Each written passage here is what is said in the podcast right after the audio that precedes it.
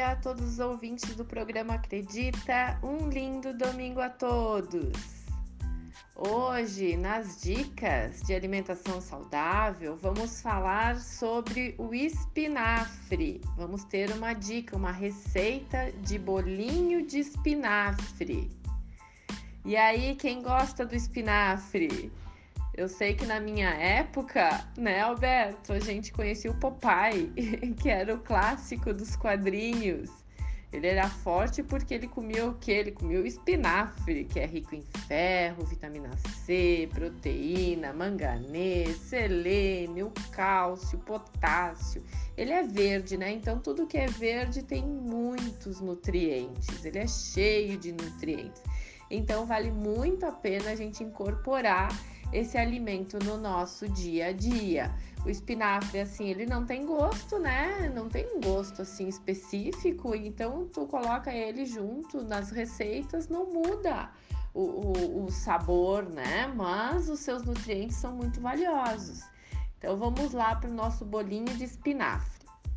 Um ovo, duas xícaras de espinafre bem picado, meia cebola e aí os temperos a gosto: sal, salsinha, uh, temperinho verde, tudo a gosto. Uh, quem gosta também da pimenta, coloca também.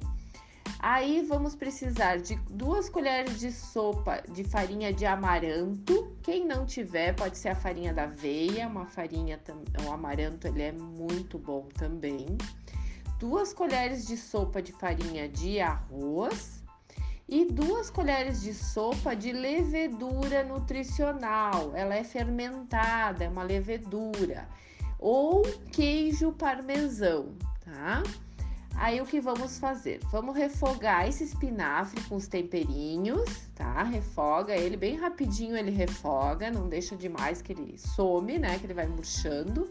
Escorre um pouco, escorre a água que vai sair, né, desse cozimento um pouco e aí uh, mistura todos os demais ingredientes e molda bolinhas.